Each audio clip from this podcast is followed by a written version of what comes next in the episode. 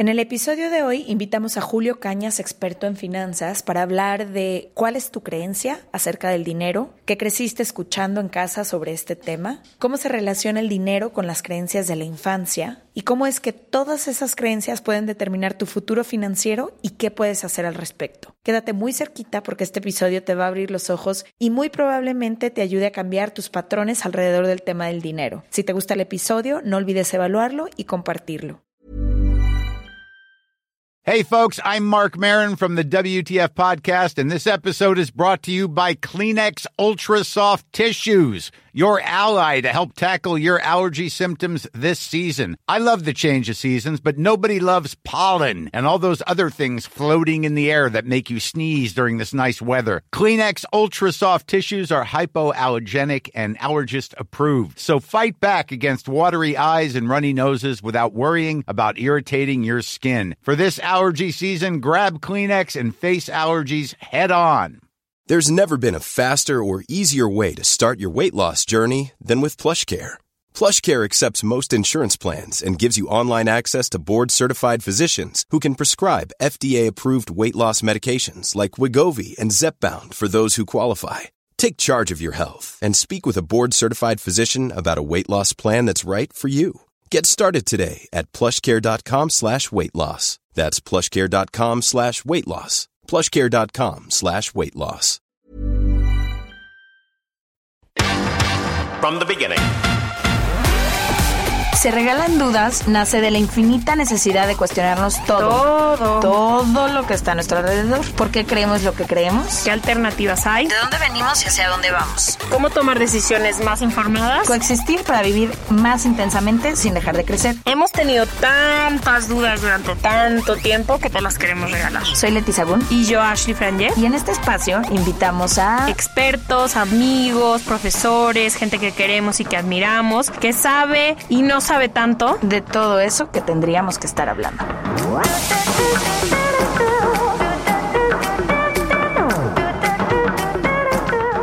En colaboración con ACAST.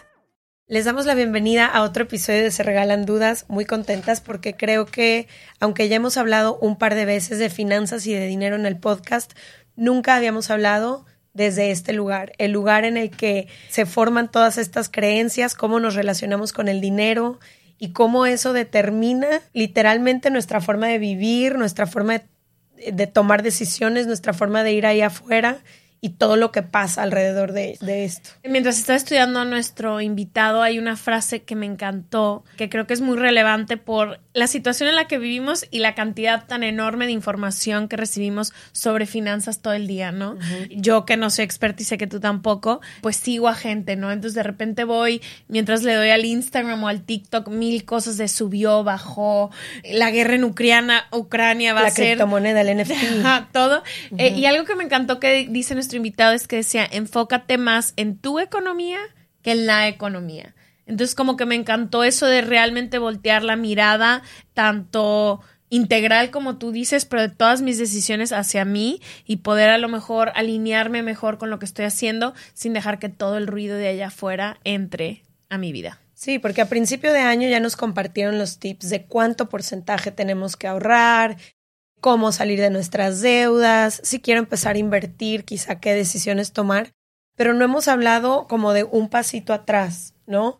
¿Cuáles son eh, todos estos patrones que traemos? ¿Qué mensajes escuchamos mientras crecíamos acerca del dinero? ¿Qué sentimos al momento que vamos a gastar algo? ¿Cuánto pensamos alrededor de los presupuestos que armamos? Y no importa lo que te dediques, la relación con el dinero siempre va a estar ahí en tu trabajo, en las cuentas que tengas que pagar, en tu renta, en tu pareja, en las dinámicas que hay. Entonces, el episodio de hoy me emociona mucho porque creo que solo nos va a ayudar a todas las personas a, a, entender por qué funcionamos de cierta manera y sobre todo cómo podemos hacerlo mejor a partir de ahora. Y con esto le damos la bienvenida a nuestro invitado. Hoy nos acompaña Julio Cañas, lo conocen como Julio Finance y es estratega financiero y educador. Bienvenido, Julio, a Se Regalan Dudas. Bienvenido. No, vale, encantado de estar aquí con ustedes, un placer. Gracias por la invitación. De mis gentes favoritas, muchos son venezolanos. Ah, qué bueno, qué bueno, sí, qué sí, bueno. Sí. no, me alegra. Sí, lo, fíjate que lo que estaban comentando ustedes es, es, muy on point, tienen mucha razón. Las finanzas son un asunto personal, cada quien está partiendo desde un sitio distinto. Y lo que tú comentabas, Leti, con respecto a que si los NFT, las criptomonedas, eh, todo lo que es la bolsa, hacer un presupuesto, eso apenas representa el 20% del éxito financiero. Eso es apenas la punta del iceberg. Lo que yo invito es desde una perspectiva que yo bauticé como bioneurofinanzas, es buscar la coherencia entre la emoción, razón y acción financiera que nos invita a revisar un poco más lo que es la programación mental y por qué somos como somos al momento de consumir, invertir, tomar decisiones financieras, cómo afectan las finanzas la relación de pareja, y eso invita a una introspección, a revisar exactamente qué tengo en mi subconsciente, qué tengo en mi cabeza y cuál es la relación que yo tengo hoy por hoy con respecto al dinero. Ese es el punto de partida y ahí es donde está el 80% del éxito en las finanzas, que es una frase muy cliché que se repite, pero parte justamente de entender qué es lo que hay en mi cabecita para yo entonces poder tomar mejores decisiones. Lo demás viene por añadidura, como tú decías, los 10 pesos que me gano, pero si yo no entiendo por qué me comporto como me comporto con el dinero, no hay manera que yo progrese y conecte mejor con la abundancia. Y para ir más a profundidad con esto que estás diciendo, que me parece increíblemente interesante. ¿Qué compone ese 80%? ¿Dónde lo aprendimos? ¿Qué preguntas podemos empezar a hacernos para entender cuál es ese diálogo interno o esas creencias que yo tengo acerca del dinero? y cómo influyen, como tú dices, en la toma de decisiones. No, totalmente. Es una pregunta interesante. Yo creo que lo que podemos hacer ahorita en los próximos minutos es hacer un journey desde el pasado hasta el presente y ver cómo nos proyectamos al futuro. Yo siempre he dicho que eh, quien no conoce su historia, quien no reflexiona su historia, está condenado a repetirla. Y todo parte de la infancia. Ustedes en otros episodios ya han mencionado varias veces que lo que a nosotros nos pasa de los 0 a los 7 años de alguna manera influye. Entendemos perfectamente que somos una esponjita, que lo que vemos en casa nos da lo que yo llamo una identidad involuntaria. Yo mm. copio y absorbo los patrones de mis padres. Quiera o no quiera. Quiera o no quiera los patrones que veo en el colegio, los patrones culturales. Entonces, la invitación, y esto es un ejercicio que yo le pido a mis alumnos y a mis oyentes de mi podcast que hagan, se llama un paseo por las memorias. Todo parte de entender o buscar entender quién soy con respecto al dinero y qué tipo de relación tengo. Pero para entenderla tengo que explorar mi pasado y ver qué fue lo que vi, qué fue lo que oí con respecto al dinero y qué fue lo que viví. De hecho, vamos a hacer una dinámica ahorita a, ver, porque está interesante. A ver, ¿puedes repetir? Lo que vi, lo que escuché o lo que oí sobre el dinero y lo que viví. Esa mm. combinación de cosas de mi pasado determinan una personalidad con respecto al dinero, que es un arquetipo que ya vamos a hablar al respecto. Pero vamos a hacer, vamos a hacer el ejercicio. mira qué, mira qué interesante. Fíjate, voy a empezar por mí y les voy preguntando a ustedes. Yo cuando era niño, por cierto, nosotros en Venezuela le tenemos mucho amor a México. Para empezar que vimos El Chavo del Ocho, teníamos la influencia de las novelas y les quiero... Vicente Fernández. Claro, Vicente Fernández. a ver, eh, Maná, por favor, o sea, Bampi, todas esas cosas que tenían ese soundtrack de Maná. Yo escuchaba Maná muchísimo. Ahora, fíjate qué interesante. Cuando yo era niño, te confieso, como yo veía televisión, por razones que no sé explicar, veía novelas. Y yo tenía mucha influencia en Venezuela de las novelas mexicanas, que naturalmente importaba muchísimo. Y yo, por, ahí por mediados de los 90 yo tenía un crush televisivo que era Talía. Italia tenía una saga, una trilogía que se inmortalizó de tres novelas. ¿Cuáles son los nombres? La del barrio, María. Ajá, costeñitas son. Ajá, no la sabemos. María la del barrio. Y me falta uno. Híjole. María Mercedes. María Mercedes. Ah, está listo. ¿Ves? Para servirle a usted. Para servirle a usted, está bien. Entonces, fíjate que María la del Barrio en particular fue una de las que más se inmortalizó por una actuación estelar que tuvo eh, esta actriz que hacía el papel de Soraya, que en una ocasión, en una, escena, se puso a gritarle ahí una chica lisiada porque se estaba dando unos besitos con Nandito. Ah, maldita lisiada, no sé qué. Pero fíjate qué interesante. Vamos a estudiar el arco histórico de la novela de las tres de Talía, que era mi crush cuando yo era niño y que es el mismo arco de todas las novelas que hemos tenido en toda la historia. ¿Cuál es el arco? Empieza siendo una chica pobre. La mala, por cierto, me puso a Talía, chico, a recoger del barro con la boca. La rica mala, que es odiosa, que, siempre está en contra, es la antagonista, los, malos los ricos son malos. Fíjate que empieza a salir eso en muchas de las novelas latinoamericanas. Las novelas venezolanas era lo mismo la chica que viene de barrio, barrio se le dice como el sitio del cinturón de pobreza en Venezuela, que se enamora siempre de un rico y hay una transformación. Ahí hay un arco histórico que se repite en televisión y todos los que fuimos niños, y eso se sigue repitiendo hoy en día, lo vemos muy seguido. Vámonos al Chavo del Ocho. Piensa en Kiko. ¿Cómo lo describes? Kiko a veces era, malcriado. era malcriado. Ujú. Kiko a veces era odioso, tenía la paleta más grande, los juguetes más grandes, la pelota más grande, eh, la perinola que le llamamos nosotros en Venezuela más grande, y er- er- era un poquito odioso, no era malo, pero era un poquito odioso. ¿Y qué asocias tú? Kiko y Doña Florinda eran los que tenían más recursos en la vecindad, pero fíjate qué casualidad que me los ponen como los más odiosos. Se empieza a repetir un patrón. Los Simpson, Montgomery Burns, el jefe de Homero Simpson, el más rico de Springfield, el más malo, el más avaro, el tacaño, el odioso, y así se va repitiendo, inclusive hasta en películas de Disney lo vas viendo, lo vas viendo en novelas. Sí, Eso. Anastasia con sus Con su hermanas. Ajá. No, no es Anastasia. No, Eh, Anastasia. Griselda A ver, no tiene Anastasia Griselda. en la Cenicienta. ¿Viste? Entonces, todos nosotros... Que me del- acabo de enterar, perdón, Ah, esto a ver. no tiene nada que ver, pero me acabo de enterar 30 años después que viví engañada y que no son Griselda y Anastasia, que son Driselda con D. Griselda. Ah, eso no lo sabía, me Con acabo de enterar, yo ya aprendí algo nuevo. Con G, toda la vida yo dije Griselda y Anastasia. Continuamos. Continuamos, Perdón. Pero, pop culture. Eh, continuamos. Exacto. Pero fíjate que son arcos históricos que se repiten y todos nosotros fuimos influenciados por eso. Inclusive, si lo traes a la vida moderna, si tuviste el estómago de ver el juego del calamar en Netflix, que es una serie fortísima, na- na- ¿cómo se llama? Le- ¿No le- vamos a poner spoilers? No, lo siento, tengo que hacerlo. Sí. Pero al final de la serie te das cuenta que son un pocotón de ricos malos jugando con la necesidad de los pobres. Entonces sigue repitiéndose el arco histórico y a todos nosotros se nos ha lavado el cerebro ya por ahí con lo que vi que el dinero es malo. Vámonos con lo que escuché yo ahí. Quiero hacer un juego con ustedes aquí. aquí. ¿Has leído el libro de Tierra? No lo de he leído. Elon Mo- Moreno. No lo he leído. No, Elon, Eloy Eloy. Moreno. No lo he ¿Moreno? leído. No lo he leído. Uy, no sé si Moreno No Monroy. sé, pero está en el club del libro de en Dudas. Lo voy a buscar. léelo. Es un poco el juego del calamar, pero de otra perspectiva Ok. completamente diferente. A él no le gusta que den spoilers de nada, entonces no lo voy a decir.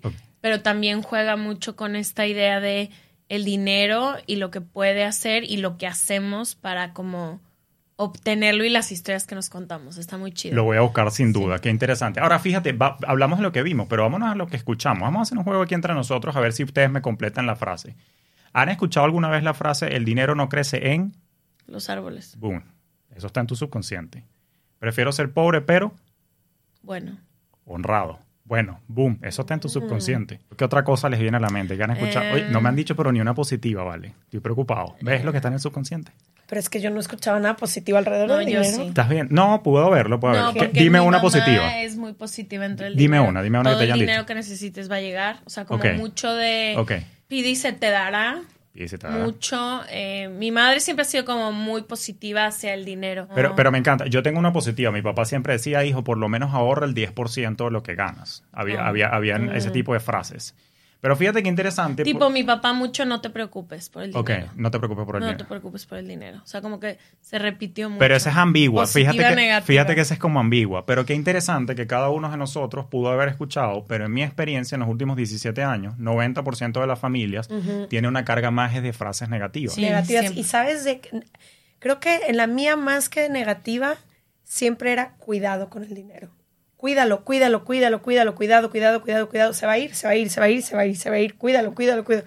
Y entonces, digo, de no ser por los últimos años que he estado con toda esta información en el podcast y tratando de rediseñarme y todo, Ash antes decía que yo era coda. No sé si era coda o no, pero cuidaba muchísimo el dinero porque Claro. yo decía, se me va a acabar. Se te va a acabar. Y el día que se me acabe, yo tengo ahorita libertad en mi vida porque puedo decidir, porque he ahorrado. Pero el día que se me acabe eso que estoy cuidando, voy a tener que depender de alguien. qué se va a no sé de quién. Porque me dijeron. Ah, o sea, yo ok. crecí creyendo que se me iba a acabar. Claro. Fíjate una cosa, Si no lo y, y- y esa es una frase típica cuando operas un poco desde la mentalidad de escasez. Entonces, fíjate qué curioso que todos y cada uno de nosotros tiene una historia de cosas que vio, pero de cosas también que escuchó en casa del adulto representativo que se encargó de, de nuestra crianza. Ahora, nos falta un elemento. Lo que viví, tú lo decías muy bonito.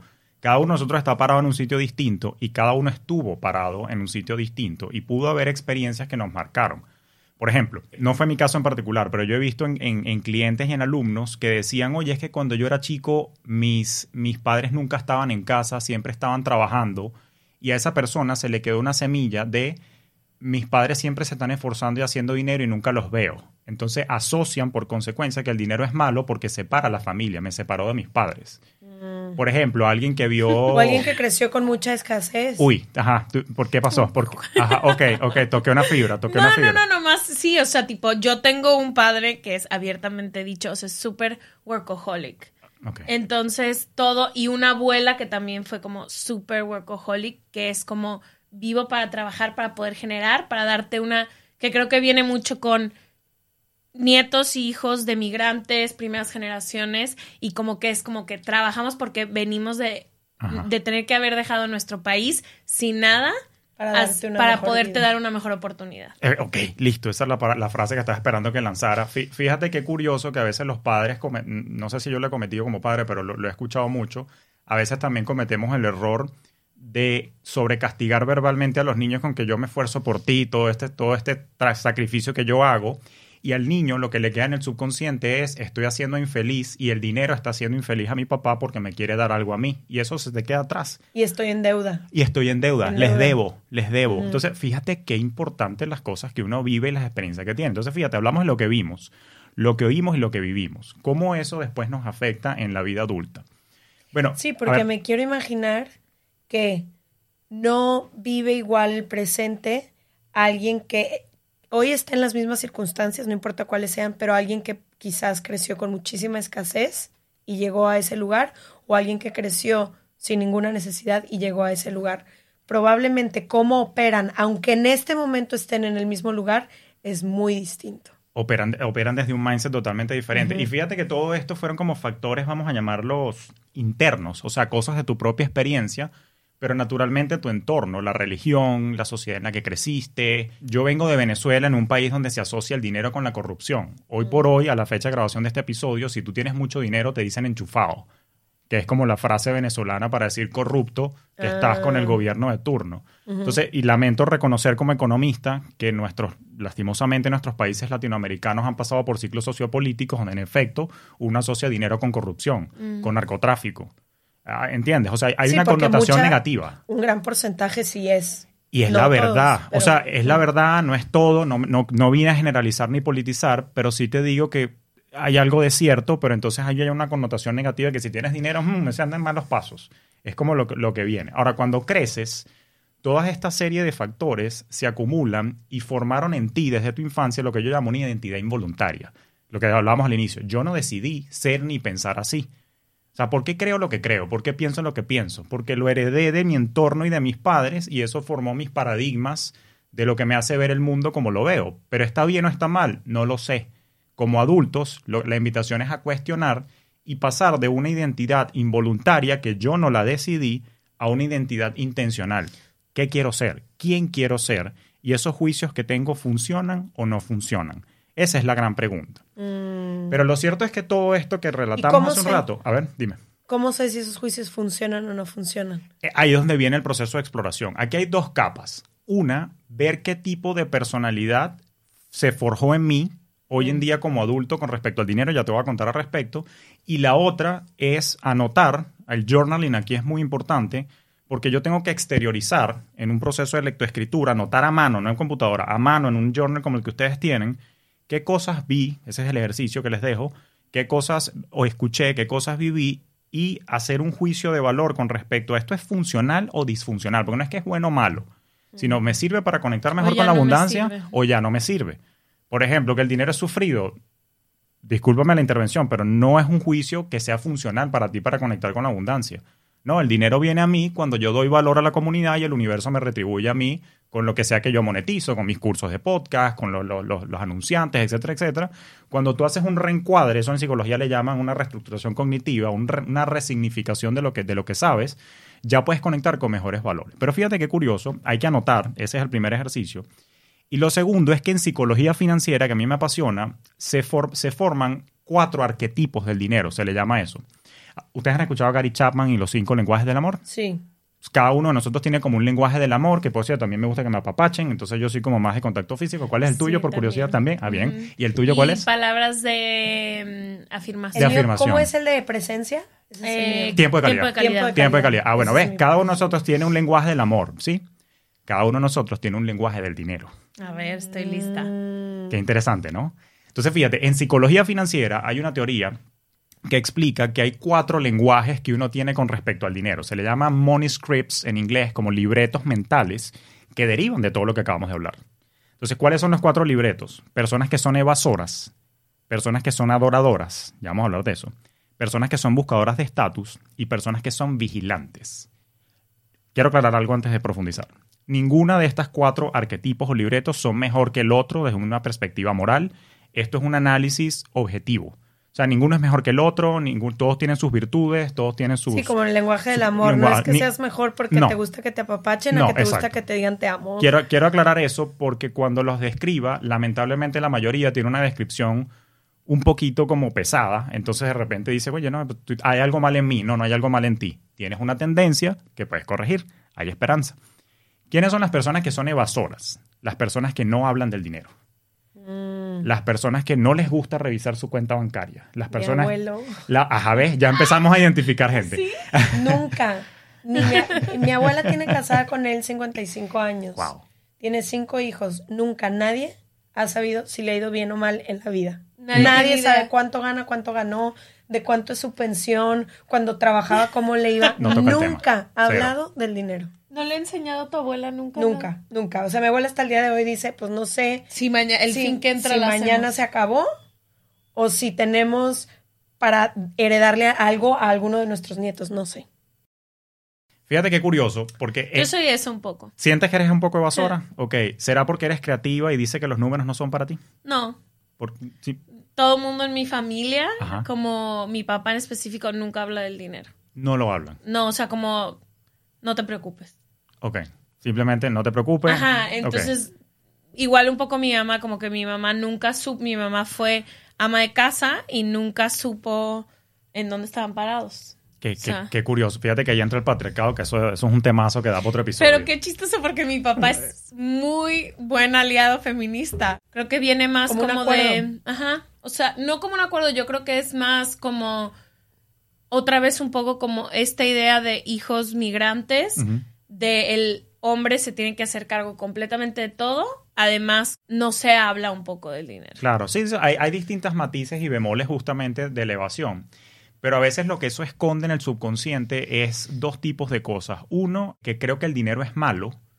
Soy de los que cree religiosamente que más fácil entra un camello por el ojo de una aguja que un rico entra al reino de los cielos. Y creo que el dinero corrompe, creo que el dinero es malo. Eso es lo que puede estar pasando en el subconsciente de, de la persona evasora.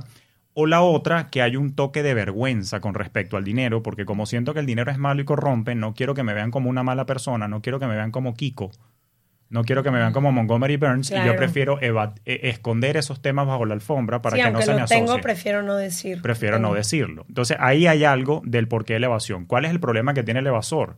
Que justamente evade cuando en verdad está en problemas financieros, se los guarda y le pone muy nervioso los temas del día a día y no confronta las situaciones financieras. No necesariamente quiere decir que le va a ir mal en la vida, pero le pudiera ir mejor si fuera una persona un poco más abierta. Sí, porque Ese- ni ese se hace mensaje cargo activamente. no se hace cargo activamente. Entonces, normalmente la mujer latinoamericana tiene un perfil evasor que no nada más responde a estas creencias, sino que también responde al patriarcado, patriarcado. y paternalismo del cual los latinos tenemos, porque bueno, fuimos conquistados por España y somos, somos paternalistas patriarcales. Eso es algo con lo que yo estoy trabajando activamente para que las mujeres latinas se me pongan las pilas. La gran mayoría de mi audiencia son mujeres, así que por eso es que lo hablo con propiedad. Creo que tenemos que tomar mejor las riendas de las finanzas. Las finanzas son una responsabilidad que se comparte, no se delega, queridas mujeres, sobre todo si están haciendo vida en pareja. No, mi esposo lleva eso, él es el de los números. No, señor. Porque si ese señor, si usted se separa o si usted enviuda, que lo he visto, usted tiene que tomar las riendas. Además que por un tema de estadísticas y expectativas de vida, ustedes viven más que nosotros tarde o temprano, lamento decirte que así sea de viejita, te va a tocar a ti encargarte de tus finanzas. Así que empiecen desde jovencita, ¿sí? Ahora fíjate que hay un segundo, un segundo arquetipo, hablamos del evasor, están como que el polo opuesto, los adoradores. Los adoradores del dinero son aquellas personas que dicen, todo en la vida se resuelve con dinero. Mm, Todo en la vida se resuelve en mi tierra, dicen, a realazo, de real, ¿no? De, de dinero. El dinero compra la felicidad. El adorador está convencido de que si no la compra, por lo menos la alquila.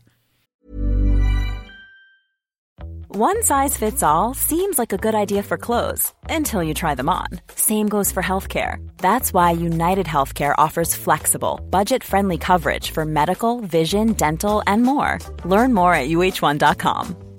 I'm Sandra, and I'm just the professional your small business was looking for. But you didn't hire me because you didn't use LinkedIn jobs. LinkedIn has professionals you can't find anywhere else, including those who aren't actively looking for a new job but might be open to the perfect role, like me. In a given month, over 70% of LinkedIn users don't visit other leading job sites. So if you're not looking on LinkedIn, you'll miss out on great candidates like Sandra. Start hiring professionals like a professional. Post your free job on slash achieve today. Este mes, Leti y yo nos tomamos unas merecidas vacaciones. En lo personal, necesitaba un tiempo de desconexión para estar solo conmigo y con las personas que quiero. Uno de los planes que hicimos fue ir a uno de mis lugares favoritos, el mar. Por eso decidí comprarme un traje de baño lindo, protector solar y algunas otras cosas que quería llevarme a la playa. Después de comprar lo que necesitaba, usé una app que se convirtió en mi más grande aliada, porque me regresó dinero en efectivo y me recompensó por muchos de los gastos que hice. La app se llama Hypora y es muy sencilla, rápida y segura de usar. Hybora me ha regresado dinero por comprar en tiendas como Lowell's, Macy's, Sephora, Best Buy y mucho más. Tú también puedes empezar a usarla y recibir dinero por comprar desde comestibles hasta artículos del hogar y de belleza. Lo único que tienes que hacer es agregar tus ofertas en la aplicación, subir tu recibo y listo. Obtendrás dinero real que podrás depositar a tu cuenta bancaria, PayPal o tarjetas de regalo. Si tú también quieres aprovechar estos beneficios, en este momento, para ti que eres parte de nuestra comunidad, Hybora ofrece 5 dólares por solo probar Hybora usando el código DUDAS cuando te registras. Simplemente ve a la Apple Store o a Google Play Store y descarga la aplicación Hybora, completamente gratis para comenzar a ganar dinero en efectivo y use el código DUDAS. Eso es I-B-O-T-T-A en App Store o en Google Play con el código DUDAS. Y al final del día, todos los problemas del mundo se resuelven con dinero. No está muy lejos de ser relativamente cierto, pero hay un dejo de obsesión. Mientras el, el evasor, evasión por completo, este más bien se obsesiona un poquito con el dinero. ¿Y hace lo que sea por conseguirlo? Hace lo que sea por conseguirlo hasta cierta medida. El tercer arquetipo que te voy a contar es un poquito más exagerado, pero sí puede hacer lo que sea y es más gastivo. Ve- ¿Ves cómo empieza a afectar tu día a día? El evasor no evade, o sea, evade y ni siquiera habla del dinero y prefiere hablar de otras cosas, pero el adorador del dinero sí busca gastar más. Y está todo el tiempo pensando Y está en- todo el tiempo pensando en dinero, dinero, y no tengo que hacer dinero, tengo que monetizar, tengo que hacer, tengo que hacer, tengo que producir. Puede que tenga ten- una tendencia ahí medio workaholic también, porque siempre está activamente buscando es esa Estoy prosperidad. identificando a mi gente. Sí, no, ya- es que te veo la cara y te digo, como que ya tienes los nombres y los arquetipos. Y Sí, sí, sí, sí. quiero, quiero aclarar algo antes de continuar. No eres exclusiva De un arquetipo. Tienes un poquito de los cuatro, donde máximo tienes más marcado dos. Eso, eso es una cosa interesante. Entonces fíjate que ese es el adorador y el adorador y el adorador sí dice, mira, sí, yo amo el dinero, el dinero compra la felicidad, todo por el dinero, nos vamos, ¿ok? Pero hay un tercer arquetipo que es el primo hermano, que es el buscador de estatus. El buscador de estatus, la persona que cae en ese arquetipo, la, el único mayor, si se quiere, complejidad que tiene en su relación con el dinero es que en el subconsciente piensa que su valor como ser humano está atado a cuánto tengo. Cuando tú ves a una persona que te utiliza una camisa Carolina Herrera, que tiene la cartera Louis Vuitton, que quiere llevarla a Celine, me sé las marcas porque tengo esposo y conozco todo este tipo de cosas, que tengo los zapatos Cristian Louboutin o los Salvatore Ferragamo, o tengo la, la- la- la- la- la correa Gucci, el cinturón, que te estoy mostrando marcas, que me tomo la foto en el yate, que me tomo la foto en el avión, que mírame en París y que... Pues no- nuestra sociedad hoy en día, Claro, Instagram. que- estás que- escribiendo Instagram. Exacto, que quieren mostrar mucho lo que viven, lo que se esconde allí es una inseguridad de tu valor. Si tanto tengo, tanto, Tanto valgo. valgo. Entonces, no es que eso esté mal, yo no estoy en contra, por cierto, de los viajes, no estoy en contra de las marcas. Lo que, lo que, la invitación mía como, como educador y asesor financiero es date tus gustos de manera responsable. ¿ok? Yo no tengo nada de malo que te compres una, una cartera Louis Vuitton, eso está bien, pero oye, que tengas tus ahorros, que tengas tu fondo de emergencia, que tengas tu retiro fondeado y lo que te sobre que te das tus gustos. con tu Que haya coherencia. Eso, eso no está mal. Lo que está mal que es lo que se ve y lo que yo como asesor sé que pasa, es que te endeudes para aparentar lo que no eres. Y esa es la mayor caída del buscador de estatus. Quiere demostrar que es a través de pertenencias, cuando no me gusta meterme en la vida de nadie, creo que lo mejor es enfocarnos en las experiencias y en la esencia, en lugar de las pertenencias. Pero bueno, no me meto con la vida de nadie, pero sí creo que podemos llevar una vida más ligera. Creo igual que tú. Y gracias, estamos alineados. Pero eso es el buscador de estatus. Somos los que estamos constantemente vigilando el dinero, estamos sacando cuentas, llevamos una aplicación, llevamos el presupuesto, llevamos una hoja de Excel, estamos todo el tiempo contabilizando. Suena súper responsable, pero tenemos un defecto. Como dicen en mi tierra, somos pichirres, agarrados, codos, Barney. Este, no nos gusta gastar. Yo de hecho tengo una anécdota que una vez cuando yo me mudé a los Estados Unidos, estaba recién llegado a Nueva York y fíjate qué problema tenemos los vigilantes. Que no nos gusta gastar y yo compré un colchón barato, sabiendo que yo tengo problemas de espalda. Pues me salió más caro el quiropráctico y la terapia que lo que hubiese yo gastado comprando un buen colchón desde el inicio. Somos los que nos tardamos seis meses comparando 10 páginas web para conseguir la mejor oferta somos los que manejamos cinco millas más al norte para pagar cinco centavos menos en la gasolina, sin darnos cuenta que en verdad era más caro mi tiempo manejando de más a lo, que, a lo que pude haber optimizado. Esos somos los vigilantes. Normalmente nunca puedes ser vigilante y evasor al mismo tiempo. Puedes ser vigilante y tener los otros dos, pero para, para que veas dónde, dónde está la combinación. Pero todos tienen sus virtudes y defectos.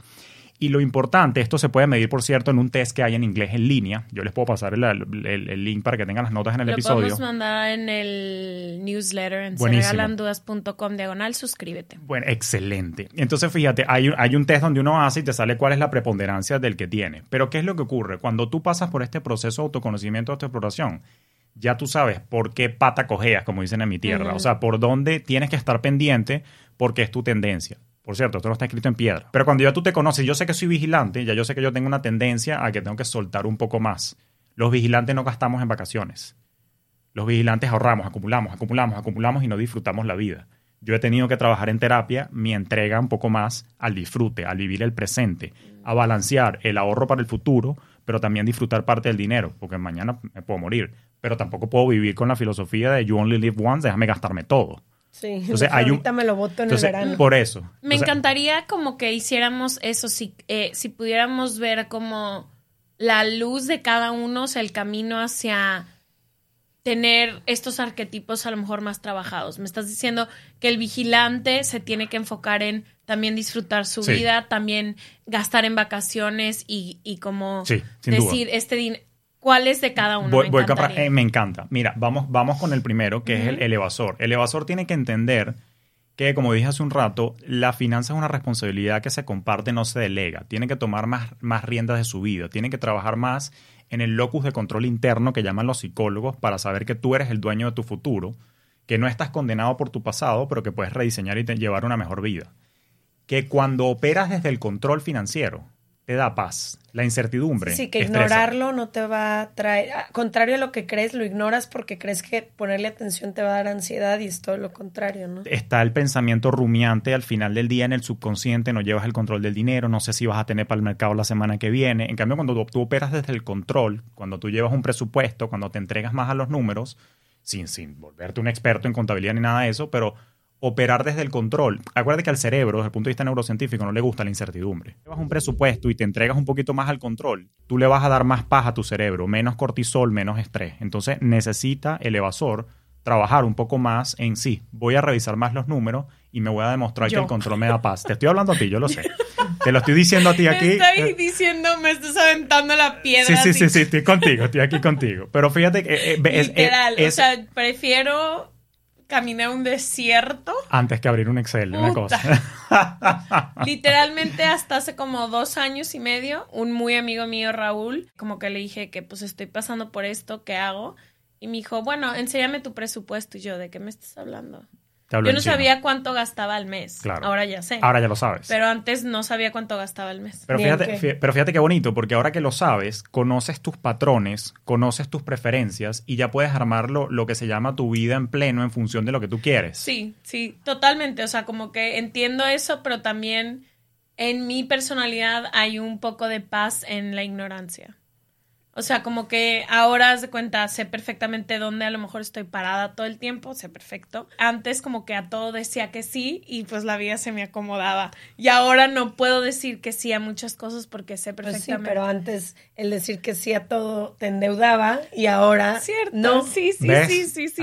Pero bueno, tiene también, o sea, no es solo blanco y negro, como que No, antes yo sentía que era un poco más, no sé, que tenía...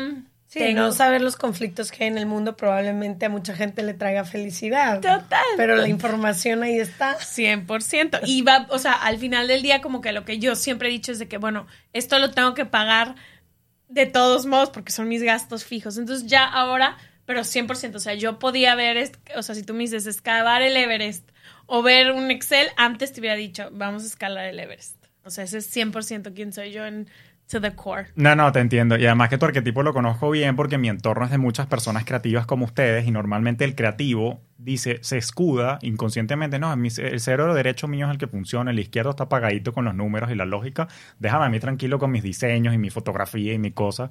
Así que eh, es muy que es común. muy chistoso porque soy muy organizada, o sea, soy muy productora. De hecho, yo me encargo de la producción entera del podcast. Sí me da risa contigo. y yo ya no hay que hablar de mí.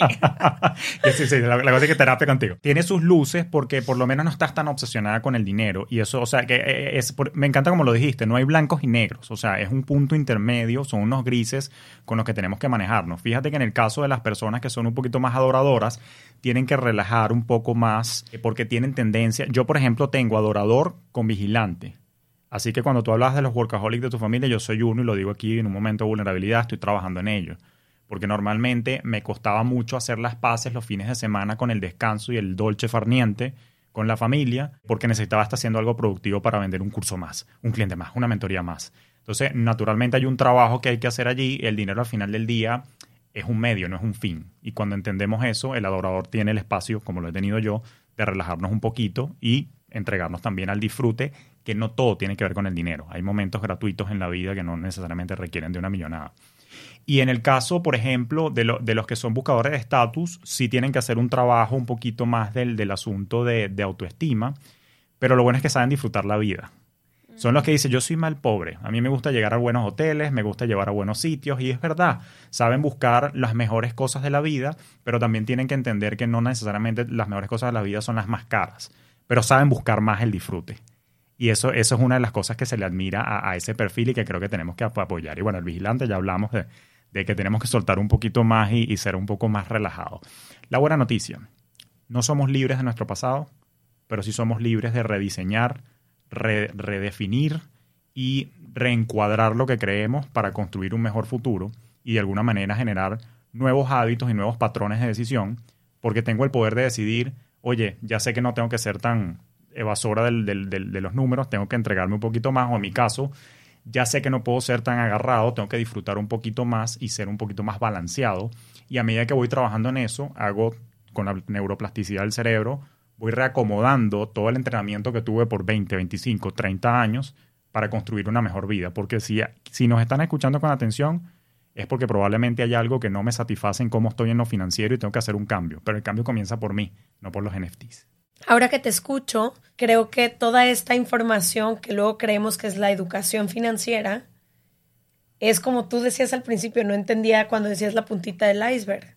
Si traigo todas estas creencias, ¿de qué me sirve tener toda la información del NFT y de la criptomoneda si de todas maneras estoy operando desde un lugar que o me obsesiona o no me permite o me evade o me... Entonces, no sirve de nada. de nada. Qué importante es analizar todo esto y luego ya entender que el 10% se ahorra, el 30% se no sé qué, el...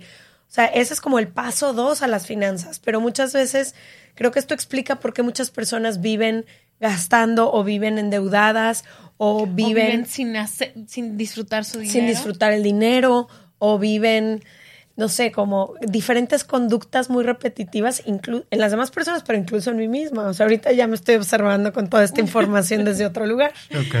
Es, a- es así totalmente y por eso es que mi propuesta no es formémonos en finanzas, hablemos de bioneurofinanzas porque es un tema más de emoción, de conducta, de pensamiento, de programación.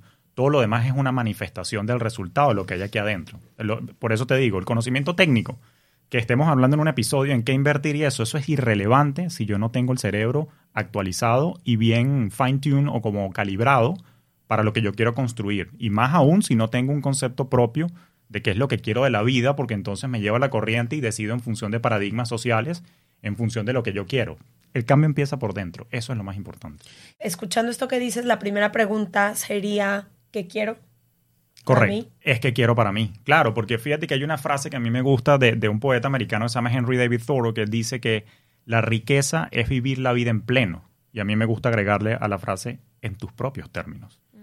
Porque al final del día también entendamos que la sociedad nos vende unos conceptos, nos vende unos paradigmas, el Instagram nos vende un estilo de vida que no necesariamente es el que yo quiero. Lo que te hace feliz a ti, lo que te hace feliz a ti, no necesariamente es lo que me hace feliz a mí. Entonces, cuando ya yo sé qué quiero de la vida, a mí me gusta montar bicicleta, mezclar música electrónica, me gusta educar, me gusta hacer tal o cual cosa, eso es lo que me hace feliz a mí y empiezo a usar el dinero con coherencia. Cuando dejo de ser evasor y ya entonces empiezo a ver mis patrones de en qué se me va el dinero, eso me revela tus preferencias. Muéstrame tú en qué has gastado tu dinero en los últimos 90 días y te diré quién eres. Tú ves mi, mi, gasto, yo gasto en libros, en bicicleta, en paseo con la familia, ese soy yo, esa es mi vida rica. Entonces, claro, cuando ya yo sé qué quiero y cuando ya me conozco desde el punto de vista de cuáles son mis patrones de conducta y de decisión, eso afecta en cómo tú utilizas el dinero, cómo lo inviertes, cómo lo ahorras. Porque te recuerda que algunos, hay algunos patrones que son más gastivos, otros no. Entonces, ay, es que yo quiero ser libre financieramente. Bueno, no lo vas a lograr si se te va a encarterar los Louis y no le das prioridad, por ejemplo, a tu plan de retiro ahí es donde viene después la conversación numérica, pero todo parte de entender qué es lo que hay y a dónde quiero ir. Eso y voltear a ver mi economía. E, es una excelente pregunta y, te quiero confesar que esto, esa frase deriva de, la, de la única cosa de filosofía que yo he estudiado, que es filosofía estoica. Los estoicos básicamente nos enfocamos en controlar lo controlable. Eso que dices tú, no, que salió la noticia de la inflación en Estados Unidos 8.5% yo no soy el presidente de la Reserva Federal, yo no tengo nada que hacer allí. O sea, yo soy, a ver, eso no quiere decir vivir en un vacío aislado. Eso no quiere decir que tú te aísles. evadir. Evadir, no hay guerra, no hay inflación. Sí, o sea, por manifestación no, no, es que, no es que tú escondes y tapas el sol con un dedo. O sea, si yo me tapo los ojos, igualito el sol sale. Lo que quiero decir es, yo tengo incidencia o puedo cambiar el curso de acción de eso en particular. Y la respuesta muchas veces es no. Cuando yo me enfoco en lo incontrolable, me estreso porque empieza a generar angustia. Acuérdate que el cerebro no le gusta la incertidumbre, le gusta la certidumbre y el relativo orden. Entonces, la invitación es a volvernos a lo que sí puedo controlar. ¿Qué sí puedo controlar yo? Mis 24 horas. Lo que yo haga en mis 24 horas determina qué tanto o poco produzco yo a nivel de dinero. Si hago las actividades correctas de alto impacto y enfocándome en mi economía, entonces yo puedo ver si produzco más o menos. Y si produzco más, ¿qué importa la inflación si estoy produciendo cada vez más porque estoy, haciendo las tareas correctas? ¿Qué otra cosa controlo yo? Mis decisiones de compra. A mí nadie me obliga a salir ahorita a un, mall, a, irme de shopping spree y pasar la tarjeta como loco para comprar. Yo soy el que decido, de una manera comedida y con presupuesto, qué hago y qué no hago. Entonces, cuando yo me enfoco en las actividades que en verdad están bajo mi control y en mis decisiones, reduzco los niveles de cortisol en el cerebro, bajo el estrés, opero un poco más desde la paz, entiendo que sí, la vida pasa, pero uno tiene que ser como el agua, flexible y amoldearse a lo que viene porque, bueno, es verdad, o sea, claro que la inflación me afecta. La, si la gasolina sube, me, me afecta mi, mi, presupuesto. Claro. Pero ¿qué puedo hacer yo? Yo lo que controlo es qué tanto manejo. Ah, bueno, no hay tantos road trips este, este mes. Ese tipo de, decisiones mundanas es lo que yo debería estar recalibrando para evitar el estrés, porque vivimos en un mundo muy ruidoso. Y particularmente en finanzas, lo describiste es perfecto que si subió la bolsa, bajó la bolsa, que si entonces la guerra en Ucrania, que subió el petróleo, que eso sube la gasolina. No, y ves las charts, o sea, como que a mí me pasa que voy scrolleando y veo las charts de de que va subiendo así y ya ni entendí porque pues honestamente no estudié eso. Nada más dijiste todo va peor. no, todo va peor y como que pues no sé si la subida es lo malo, pero pues viene en rojo. Entonces, seguro todo está mal. Seguro no está yendo bien. Ay, Julio, agradecerte muchísimo que hayas venido. Creo que vamos a tener que hacer, como dijiste, parte 2, parte 3, porque es una parte de las finanzas y del dinero y de la abundancia y de la escasez que nunca habíamos explorado y que creo que habla mucho también en, en nuestro idioma y a mí me hace todo el sentido. Muchas gracias. Sé que tienes también un podcast. Así es. Sí, sí, Despierta tu Finanzas Podcast. Tengo ya dos años Los primeros episodios se llamaban Finanzas Orgánicas, pero después empecé a recibir un feedback muy bonito de la audiencia, que gracias por hacerme despertar, gracias por abrirme los ojos, gracias por despertarme la conciencia y dije, "Hmm, no, esto se tiene que llamar distinto y le hice un rebranding a Despierta tus finanzas. Está en español afrancesado, eh, yo soy muy coloquial, hoy me porté muy bien, pero mi audiencia sabe que yo hablo tal cual, como si le estoy hablando a un amigo por un voice note de WhatsApp. Cuando tú escuchas mi podcast es como que si te hubiese enviado un, un- un voice note sin filtros, sin edición, tal cual como sale. Y sí, hablo de los temas del 20%, pero el 80% de mi contenido es hacerte reflexionar a lo largo de distintos momentos de vida, a lo largo de distintas cosas que se te presentan, cómo afecta desde el punto de vista emocional. Y mi enfoque es más integral, porque tú puedes tener mucho dinero, pero si no tienes salud física, ¿de qué vale el dinero? Si no tienes salud mental, ¿de qué vale el dinero? Entonces, al final del día, yo creo que tiene que haber una, tiene que haber una trinidad del bienestar, ¿Y se bienestar físico, ahí? mental y financiero. Sí se llega, sí se llega, sí se llega. Definitivamente, yo siento que estoy allí y siento que cuando tomas un poquito más de conciencia y un poco más de las riendas de tu vida y te enfocas en tu economía, te conoces un poco más, apuestas a tus fortalezas, si llegas al bienestar integral, definitivamente. Última pregunta antes de irnos. ¿Cómo se ve eso? O sea, hablaste al principio como de, de la coherencia que debe existir entre la emoción, el pensamiento y, y la tu acción economía. financiera, Ajá. correcto. Eso, eso se ve que cuando tú te conoces, cuando tienes un objetivo, una meta clara, un norte, un cómo quieres vivir tu vida, cuando lo tienes bien definido, hay coherencia en cómo te sientes cuando utilizas el dinero. A mí no me hace sentir mal cuando invierto dinero en un viaje con mi familia. No me siento ningún tipo de remordimiento porque es parte de mis valores y Y es preferencias. lo que quieres. Claro, pero si me dices sí, que me gasto mil dólares un fin de semana jugando golf, me voy a sentir mal, porque me pensar que ni me gusta el golf. Entonces, cuando tú empiezas a tener coherencia entre cómo te sientes con lo que haces, cómo piensas eh, todo lo que estás haciendo y cómo estás efectivamente ejecutando tus acciones financieras, tú estás viviendo en esa coherencia y estás ya empezando a vivir, como dice la frase, en pleno, en tus propios términos. De eso se trata, sin importar lo que opinen los demás, sin importar lo que digan las redes sociales, sin importar lo que diga la sociedad. Yo actúo en coherencia con lo Actúa que en coherencia con lo mío, no con lo que quiere el de al lado. Ahora, y se pone, bueno, esto va para otro episodio, y se pone más interesante cuando lo metes en dinámicas de pareja, pero bueno, lo hablaremos después. Ay, Eso, sí, el pareja próximo. El siguiente, Miami. en pareja. Uy, tenemos mucho que decir ahí. Mucho que decir. Muchas gracias. Si les gustó el episodio, por favor, compártenlo. Lo pueden calificar aquí. Nos vemos el próximo martes. Y toda la información de Julio está en serregalandudas.com diagonal. Suscríbete. Gracias, Gracias. Qué bueno, encantado. Bye.